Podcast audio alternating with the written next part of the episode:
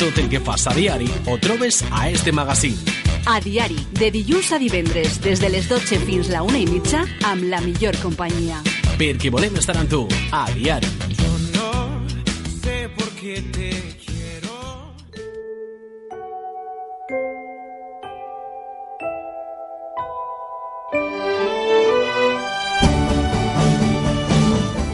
Y un lunes más llega el momento de hablar de psicología aquí en Adiari y como no puede ser de otra forma tenemos a nuestra especialista en esta temática, en esta materia, a nuestra psicóloga, a Blanca Jorge. Muy buenos días, Blanca. Buenos días. Bueno, lluviosos.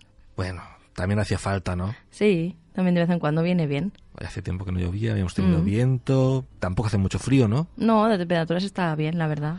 Pero bueno, eh, lo malo es que tenemos unos días por delante que van a ser grises. Hmm, Eso también el ánimo nos afecta, a los valencianos especialmente. Sí, nos condiciona mucho. Yo no sé si en Inglaterra, en los países nórdicos que están menos acostumbrados al sol, lo llevarán mejor, pero nosotros un día de lluvia es un día que, uff, Sí, lo llevamos regular. nos venimos abajo, ¿eh? Sí. Pero bueno, hay que cambiar y cambiar nuestra personalidad un poco, que ese va a ser el tema de hoy. Eso es lo que vamos a hablar hoy. Pero antes de, de entrar en, en materia blanca, como siempre hacemos cada lunes que nos visitas, recordamos a nuestros oyentes las vías de contacto contigo, ya sea en tu gabinete, vía telefónica o también a través de tu página web. Pues me pueden encontrar físicamente aquí en Manises, en la calle Ramón y Cajal número 2, a través de mi página web blancajorge.com o a través de mi número de teléfono 600-712-444. Muy bien, Blanca. Y como decíamos, hoy vamos a hablar de personalidad. Decimos a veces que hay algunas personas, ¿no? Pues tienen mucha personalidad. ¿Eso eh, qué quiere decir? Bueno, introdúcenos en el tema. Vale, pues lo que tú comentabas, hoy vamos a hablar de psicología y personalidad, digamos, y bueno, en principio vamos a definir un poquito lo que es la psicología de la personalidad, que es una especialización de la psicología que se encarga, pues eso, de estudiar el carácter y las diferencias que hay entre los diferentes individuos.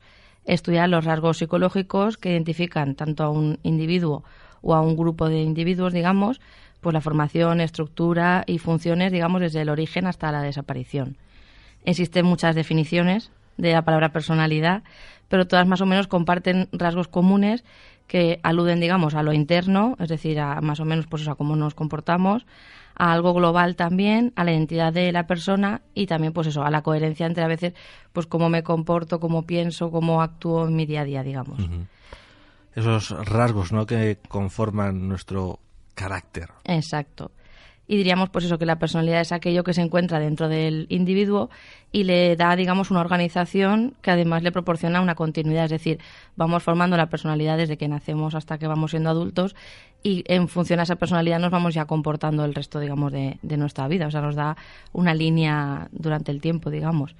Además, esta disciplina también explica el origen, el desarrollo y más o menos organiza cómo va evolucionando la personalidad a raíz de, de diferentes investigaciones, porque es un tema que se sigue, se lleva años investigando y se sigue investigando, porque se van descubriendo siempre cosas nuevas.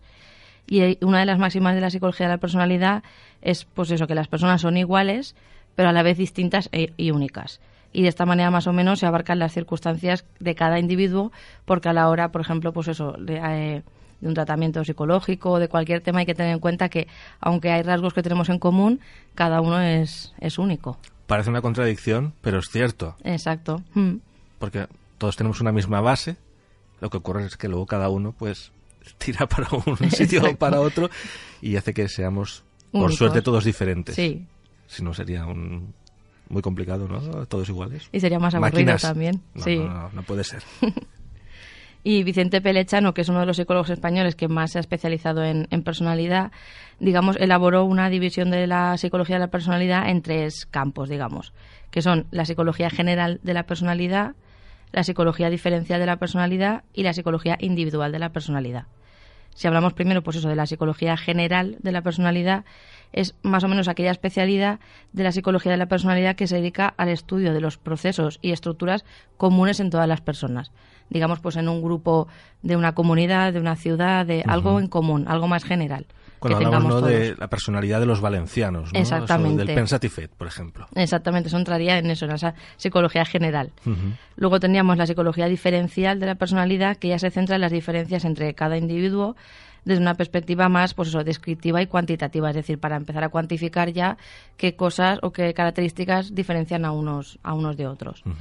Y después tendríamos la psicología individual de la personalidad, que ahí ya analizamos al individuo respecto a sí mismo, es decir, sin compararlo con un grupo, sino simplemente se estudia a la persona, a los cambios que hay a lo largo del tiempo y también a, a los elementos que permanecen constantes. Es verdad que nosotros en nuestra personalidad, si nos ponemos un poco a analizarnos, habrá cosas que tendremos igual desde que éramos pequeños, luego fuimos adolescentes y hasta ahora, y habrá cosas que hayan cambiado. Entonces se estudia todo, tanto lo que cambia como lo que perdura, digamos. Sí, porque hay cosas ¿no? que se mantienen, por ejemplo, una persona que es muy obcecada, muy cabezona, ¿no? Como decimos, ese rasgo a lo mejor se mantiene toda la vida, pero otros aspectos de su personalidad Pueden ir evolucionando.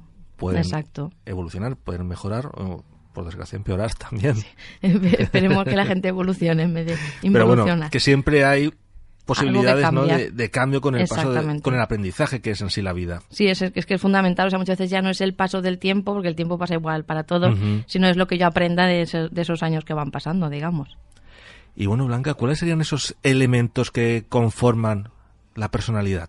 Pues la personalidad está compuesta por una serie de componentes más básicos, digamos, estables y duraderos, que hacen, pues eso, que la personalidad se organice en los individuos. Además, esta dimensión se encuentra relacionada con los procesos psicológicos, lo- que eso hace que, por ejemplo, haya cam- intercambios de las fuerzas, por ejemplo, pues lo que decíamos del tiempo, que no todos vamos a, a asimilar ese tiempo igual. Y estos procesos psicológicos que influyen en la personalidad son la motivación, la cognición, es decir, la manera que tenemos de, de pensar, la emoción, cómo vivimos las emociones. Y al por- eh, enumeró una serie de elementos que más o menos integran la personalidad y estaría pues las capacidades intelectuales, los rasgos temperamentales, es decir, el temperamento que tenemos, que luego veremos que no es lo mismo que la personalidad, motivos inconscientes, actitudes sociales, es decir, cómo, qué actitudes adquiero a lo largo de ir relacionándome con la sociedad, métodos de, de pensar y esquemas más o menos que tenemos mentales a la hora de funcionar, los intereses, los valores, cómo me expreso y las tendencias también patológicas, digamos, y los grupos de rasgos, es decir, las características que tengo, más lo que hemos dicho, pues mi capacidad intelectual, actitudes sociales, cómo pienso, cómo me comporto, todo eso más o menos sería la personalidad, es decir, tendríamos muchas muchas ramas dentro de la personalidad.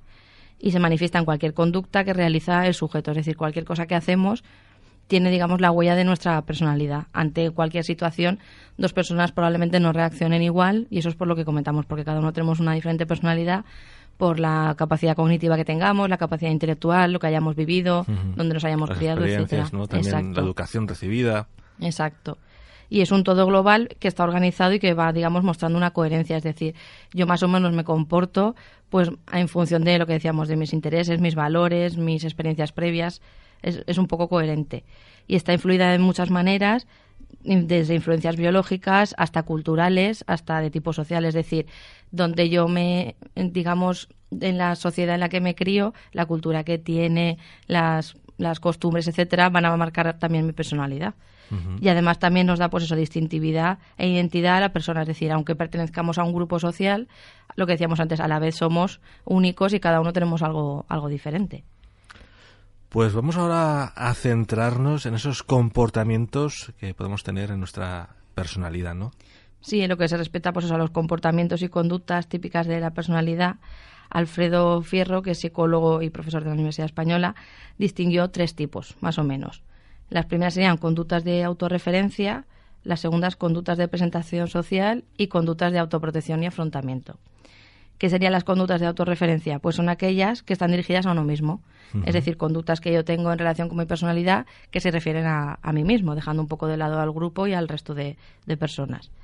Después tendríamos las conductas de presentación social, que hacen referencia a las características de cómo me presento yo mismo ante otro y que más o menos eso se, asociaría con los conceptos de rol y estatus, es decir, con cómo yo se supone que me tengo que comportar en determinadas situaciones o qué rol he adquirido. Hay por, eso, por ejemplo, es muy curioso en los niños, porque hay veces que decimos que es un niño tímido y es un niño tímido en clase, porque por lo que sea ha adquirido ese rol, porque a lo mejor los primeros días tuvo un comportamiento de estar un poco callado y tendemos a veces a poner la etiqueta de tímido, pero a lo mejor luego ese mismo niño en una actividad extraescolar es eh, completamente abierto, habla con todos los niños, se relaciona, no tiene dificultades. Entonces, Puede ser un líder, ¿no? Por Exactamente. Entonces a veces nos comportamos con el rol o, o con, digamos, la imagen que tienen de nosotros mismos el resto de personas. Y por eso lo que decíamos de esas conductas de, de presentación, presenta- presentación social, de cómo yo me presento a la sociedad. Y por último tendríamos las conductas de autoprotección y afrontamiento, que esto digamos que sería, si hacemos la analogía con los procesos inmunológicos biológicos, es eh, la función principal que tienen es enfrentarnos al medio, es decir, a la situación social, al contexto, pero para favorecer la supervivencia y el desarrollo de los individuos. Es decir, conductas que yo aprendo para protegerme a mí mismo. Es decir, pues por ejemplo, si yo sé que en determinados contextos tengo que comportarme de una manera determinada u otra para que al final ese momento sea más llevadero para mí, pues son esas conductas o esas maneras de expresarme en ese momento que hacen que, eh, entre comillas, sobreviva a esa situación. Sí, son unas estrategias. Exactamente, y se, y se comportarían pues eso como nuestro sistema inmunológico que nos que trata de protegernos en situaciones un poco complicadas, digamos. ¿Qué más cosas podemos contar a nuestros oyentes sobre la personalidad? Pues vamos a hablar de un concepto que nos sonará un poco raro, que se llama locus de control, pero que es bastante importante en el tema de la personalidad, como vamos a ver. El locus de control, el lugar de control, digamos, es uno de los conceptos más conocidos en el campo de la psicología de la personalidad y este concepto nos habla de cómo el individuo piensa y actúa y depende muchas veces del control que tenga sobre sí mismo. Es decir, si tiene un control de sí mismo bastante elevado, hablaríamos de un locus de control interno y cuando nos controla, entre comillas, o nos condiciona el entorno, sería un locus de control externo. Es decir, vamos a explicar un poco más Sí, sí, porque sí, son porque conceptos un poco Abstractos y hay que a ver cómo lo podemos... El primer científico que abordó este concepto fue Julian Rotter en el 1954 con la teoría del aprendizaje social. Y digamos que, es pro- que lo que nos dice es que es probable que se produzca una conducta determinada en función de la expectativa de que haya un refuerzo determinado y del valor de este reforzador para el sujeto. Es decir, que es probable que yo tenga una conducta o una manera de comportarme en función de lo que yo crea que voy a recibir a cambio de por esa parte de la sociedad, exactamente, y del valor que tenga ese refuerzo, porque a lo mejor, eh, por ejemplo, poniendo- extrapolando y poniendo un ejemplo, un niño, por ejemplo, que vaya a realizar una tarea y a lo mejor le van a dar como refuerzo ver una película. Pues si le da mucho valor a esa película, probablemente esa se implique más en hacer esa, esa actividad. Pero también depende del valor que le damos. Y a lo mejor a otro niño no le gusta ver esa película, pues no le va, no va a tener mucho efecto. Así es. ¿Vale? Y los factores que están relacionados con este locus de control son, pues, eso, la capacidad, el esfuerzo, la fortaleza, y el, o sea, eso con el locus de control interno. Y con el locus de control externo sería un poco más la suerte, el destino y el poder de los demás que se encuentran a nuestro alrededor. Vamos a especificar cada uno porque si no creo que no... Si vamos a detallarlos, Exacto. Si hablamos primero del locus de control interno, que una persona tenga un locus de control interno quiere decir que considera que las cosas dependen de él. Es decir, a la hora de realizar un trabajo, realizar un examen, realizar cualquier tarea, él piensa o ella piensa que el, el resultado de esa tarea va a depender de sus capacidades, de sus aptitudes. Y este tipo de personas suelen ser más responsables y tomar las riendas de su vida. ¿Vale? Por ejemplo, pues eso, las personas de este tipo de con el locus de control interno que, por ejemplo, estén buscando empleo, van a realizar una búsqueda activa de empleo, van a, a- a poner todo de su parte, van a hablar con quien haga falta, van a mandar currículum, se van a formar, etcétera, porque piensan que el resultado de lo que pase depende casi en un 100% de sus capacidades. O sea, se las atribuyen a ellos mismos. sí que el futuro lo tienen ellos en sus manos. Exactamente. Además, son personas que cuando trabajan son personas muy comprometidas, dispuestas a, subir nu- nuevo- a asumir nuevos retos, es decir, se implican mucho porque consideran que lo que pase depende de ellos mismos. En- No hay otros factores. Exactamente. En cambio, cuando hablamos de un locus de control externo, son personas que, si seguimos con el ejemplo anterior de la búsqueda de empleo, es probable que se den por vencidas antes o más fácilmente porque en caso de no encontrar empleo achacarán digamos esta situación pues a la crisis a que el panorama está muy mal a que no lo, nadie me va a querer contratar es decir echamos balones fuera Pens- o lo que decíamos, comentábamos antes, eh, eh, pienso que todo es la suerte, el destino, etcétera. ¿Qué pasa? Que eso lo que hace es que al final yo no ponga de mi parte, porque pienso que todo depende de los demás. Como pienso que todo depende de los demás, Pues no ya- me ya implico. llegará, ¿no? Exactamente. ¿O no? Exactamente, entonces son personas más insatisfechas con su vida y que creen que no van a ser capaces de superar las adversidades que van apareciendo.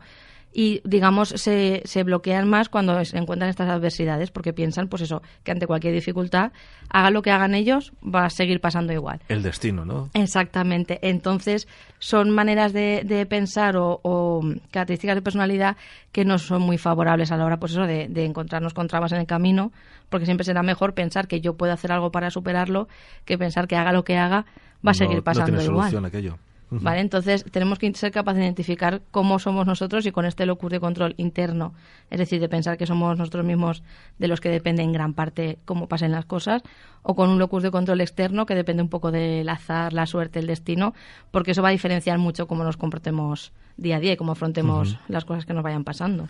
Así es. Y bueno, vamos a hablar ahora de teorías de la personalidad, aquellas que son más importantes ¿no? en el mundo de la psicología. Sí, porque hay muchas pero yo he traído las que yo considero más, más importantes. En primer lugar, serían las teorías de la personalidad biologicistas. Es decir, que estas teorías hacen referencia a lo biológico, a la genética, a la forma de funcionamiento de nuestro cuerpo, de nuestro cerebro, y que entienden el temperamento, pues eso, como la parte más biológica, más primitiva, entre comillas, que se manifiesta antes y que es heredada.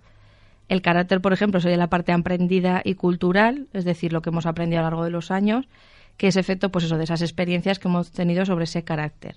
Uh -huh. Y atendiendo a lo anterior, sería incorrecto, por ejemplo, decir, según esta teoría, que un bebé tiene mal carácter, como alguno de, o sea, decir como que tiene mal carácter como alguno de los progenitores, porque por ejemplo, en es, cuando somos bebés, ahí ya empieza a aparecer el temperamento, es decir, ya empieza a aparecer lo que tenemos nosotros ya no heredado, digamos, de, de nuestros progenitores. Pero sería una teoría, pues eso, que explica todo o justifica todo, entre comillas, con la biología, la genética, la herencia, etcétera. Entonces, lo heredado sería el temperamento y el carácter se iría fraguando, ¿no? Según esta teoría, sí. Luego mm. veremos que hay, hay cambios. ¿Qué más tenemos? ¿Qué teorías puedes contarnos? Luego tenemos las teorías de la personalidad del Estado, que eso quiere decir que estas teorías de la personalidad defienden que no hay nada tan estable que no se pueda cambiar. Es decir, que la conducta estaría determin determinada por mecanismos afectivos y cognitivos, es decir, de manera de pensar. Y sería más o menos lo que vulgarmente conocemos como estar. Es decir, son cosas, o sea, digamos, es una parte de la, defiende que la personalidad es algo que va a ir modificándose al cabo de los años y de nuestras experiencias y que no hay nada que sea firme, firme, que no pueda cambiar a lo largo de esos años. Es uh -huh. decir, definen, o sea, defienden que va evolucionando la personalidad.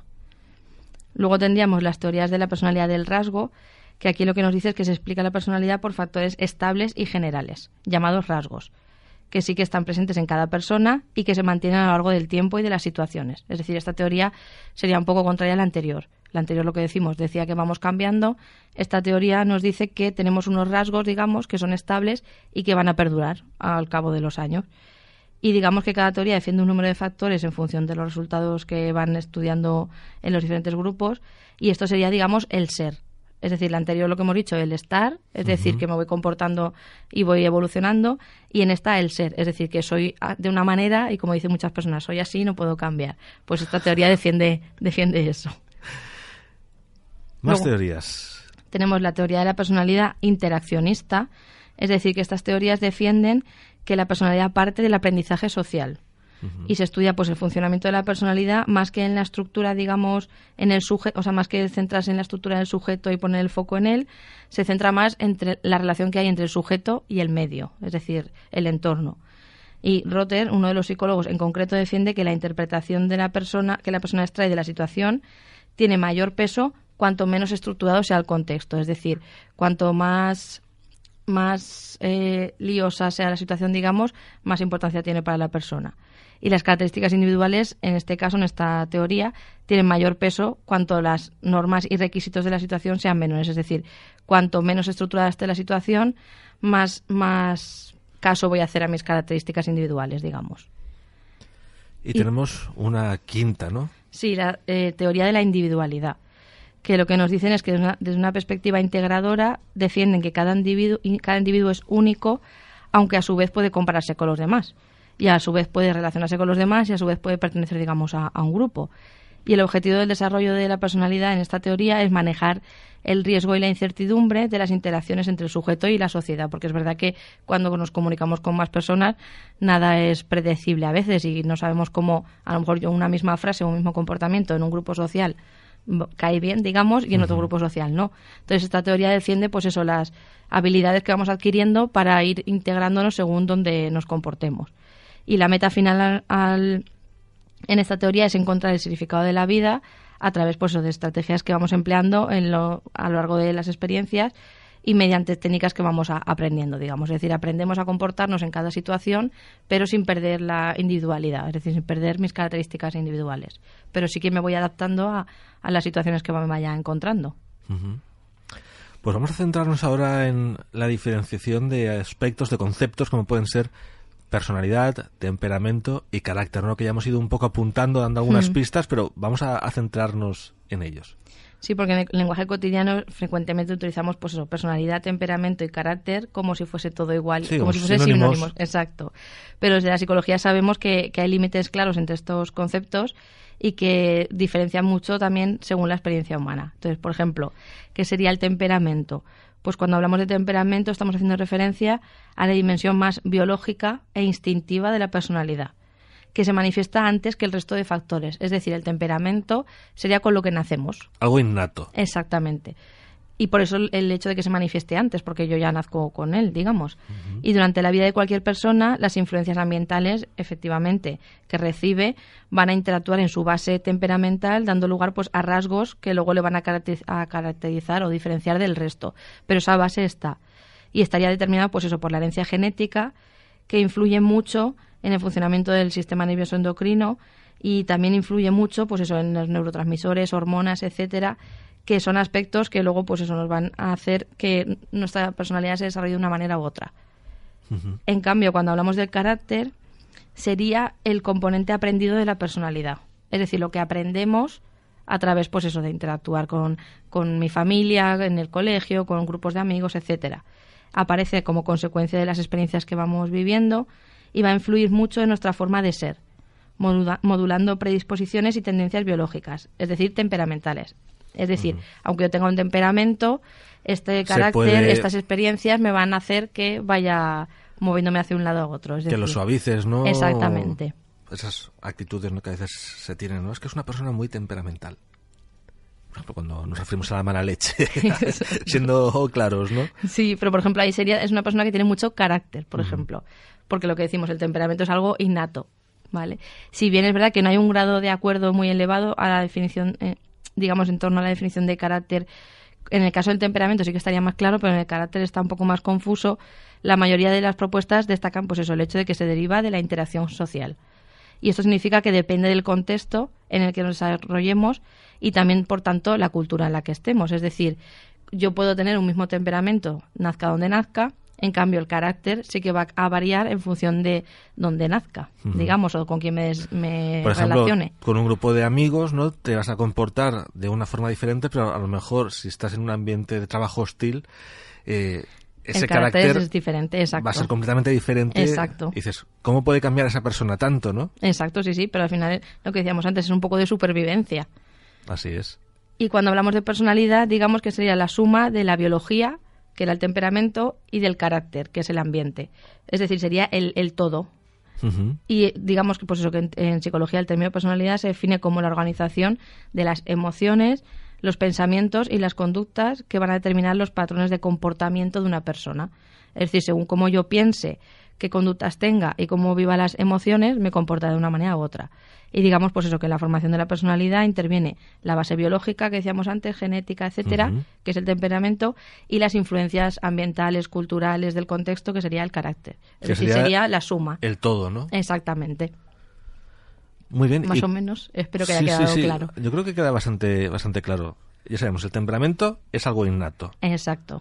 Y luego ya el carácter, pues depende de las circunstancias, se va creando, se va evolucionando o se va adaptando a según qué casos. Y al final la personalidad sería la suma. Esto, De por ejemplo, explica muchas preguntas que muchas veces hacen muchos padres y madres de por qué si yo he tenido dos hijos y a los dos los he educado igual, los he llevado al mismo colegio, casi han hecho las mismas actividades extraescolares, la familia es la misma, mis estilos edu- educativos se supone que son los mismos, porque cada uno es de una manera. El temperamento. Exactamente, porque cada uno ha nacido con un temperamento y aunque tú hayas aplicado las mis- los mismos límites, los mismos horarios, las mismas rutinas, cada uno ha salido de, de una manera, ni mejor ni peor, simplemente cada uno diferente, porque ese carácter que ha ido aprendiendo con el tiempo se ha sumado al temperamento que cada uno llevaba ya innato y al final cada uno tiene una personalidad.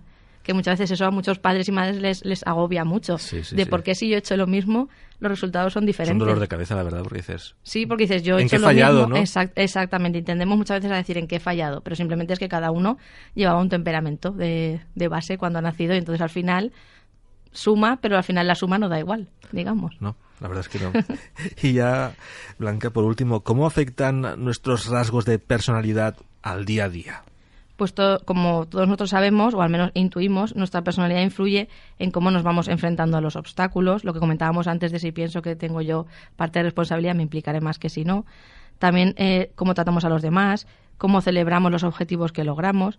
Sin embargo, lo que muchas personas eh, no conocen es que la personalidad, pues lo que decíamos, no es un conjunto de rasgos permanentes, es decir, que no cambien, sino que es verdad que pueden ir modificándose. Y es verdad que en nuestra propia personalidad hay una importante carga genética, como decíamos, pero que no significa que no podamos ir moldeándola a lo largo de las experiencias y de, y de los años. Eso que quede claro. Exactamente. Que siempre esa Siempre nos escudamos, ¿no? hay gente que se escuda en es que yo soy así, no puedo cambiar, es que por mucho que haga no voy a poder modificar. No, sí que hay cosas que podemos modificar con trabajo, evidentemente, pero que sí que las podemos modificar. el carácter siempre se puede ir un poco adaptando. Exactamente. Y cada una de nuestras características de personalidad nos hace diferentes y únicos y especiales. Y, a- y aunque cuando estas mismas características nos ponen trabas para conseguir, por ejemplo, un trabajo o mantener una relación de pareja estable o hacer amigos, quizás nos planteen un reto de poder modificarlas para que al final vaya todo a favor. Es decir, si yo, por ejemplo, tengo dificultades con mis amigos porque no sé relacionarme bien o no tengo unas buenas habilidades sociales, es algo que puedo modificar y puedo cambiar para que al final esa situación sea favorable a mí. Que se puede aprender. Exactamente. Y una de las mejores herramientas con las que podemos contar para hacer cambios en nuestra personalidad es el autoconocimiento. Es decir, solo siendo conscientes de nuestras limitaciones y fortalezas va a ser más fácil que conseguir buenos resultados en nuestra vida personal y profesional. Es decir, sabiendo qué cosas mías son buenas y, y potenciándolas y qué cosas tendría que mejorar y mejorándolas, voy a ser capaz de en todos los aspectos de mi vida desarrollarme mejor. Eso de yo soy así y ya está, lo que decíamos antes. No, no. no. O sea, bueno, muchas veces nos sirve como, o sirve a personas como escudo perfecta, ¿no? exactamente para no, no cambiar. Pero yo sí me conozco a mí mismo, sé qué características son positivas y qué características no tan positivas. Vamos a intentar un poco mejorar. Exactamente. Y así, pues eso que si trabajamos de forma más exhaustiva en las habilidades que tenemos más dificultades, podemos cambiarlas y si potenciamos las que ya tenemos bien, pode- podemos tener muchas ventajas también. Por tanto, pues eso es lo que decíamos de que la afirmación de muchas personas, y muchas es muchas, porque yo lo oigo casi a diario, de que las personas no cambian, es, pues eso, es cierta entre comillas, lo que decíamos. No podemos cambiar ese temperamento, pero sí que podemos cambiar el carácter, la personalidad, etcétera roza, digamos, por eso, la verdad, en que todos nos hayamos, pero lo que comentábamos, es porque muchas veces nos hayamos cómodos en unas determinadas circunstancias, es decir, yo estoy en mi zona de confort, aunque no, no esté bien, pero muchas veces el salir de ahí me da miedo, me da incertidumbre y me escudo en que soy así porque soy así y no, no puedo cambiar. Pero vamos, las personas pueden cambiar, si no mi profesión no tendría mucho, mucho papel, Por digamos. suerte, el cambio es posible, solo hay que quererlo. Lo que pasa es que hay gente que se encuentra a gusto con ese rol. Exactamente, ese es el problema, que muchas veces, aunque estemos mal, estamos bien, entre comillas, y como no sé lo que tengo que hacer para cambiar o la otra situación la veo muy lejana, es como que yo mejor me quedo como estoy, pero es verdad que si cambiamos cosas que nos afectan o que afectan a nuestro entorno, al final la- la- el bienestar y, y la calidad de Del vida mejora mucho. Va a ser mejor. Y bueno. lo que decíamos, pues eso, sin embargo, la capacidad de adaptarse a cada una de estas situaciones, sin dejar de ser uno mismo, lo podemos modular nosotros mismos. Es decir, no tengo por qué, porque es verdad que hay mucha gente también muy reticente a decir, no, es que yo no quiero cambiar porque si cambio es como que, que estoy renunciando a mí mismo, etcétera. No, podemos cambiar características que nos perjudiquen a nosotros o a los que nos rodean y eso no quiere decir que vayamos a dejar de ser nosotros mismos, sino simplemente vamos a ser una versión mejorada de nosotros mismos, como cuando se actualiza el móvil, ¿Qué se puede conseguir? Exactamente, nosotros igual podemos actualizarnos y ser, pues eso, potenciar las cosas buenas y mejorar las cosas no, no tan positivas. Muy bien, la verdad es que es muy interesante este tema, Blanca. Hmm. la personalidad. Ya sabemos de qué se compone esa parte, ese temperamento hereditario, ¿no? Y el carácter, que podemos ir cambiándolo Modulando, y exacto. adaptándolo según las circunstancias. Para finalizar, recordamos de nuevo cómo podemos contactar contigo. Pues a través de mi número de teléfono 600-712-444, de mi página web blancajorge.com o aquí en Manises, en la calle Ramón y Cajal número 2. Muchas gracias, Blanca, y nos volvemos a escuchar en 15 días. Hasta la próxima. Hasta pronto. All things know, all things know. We sold our clothes.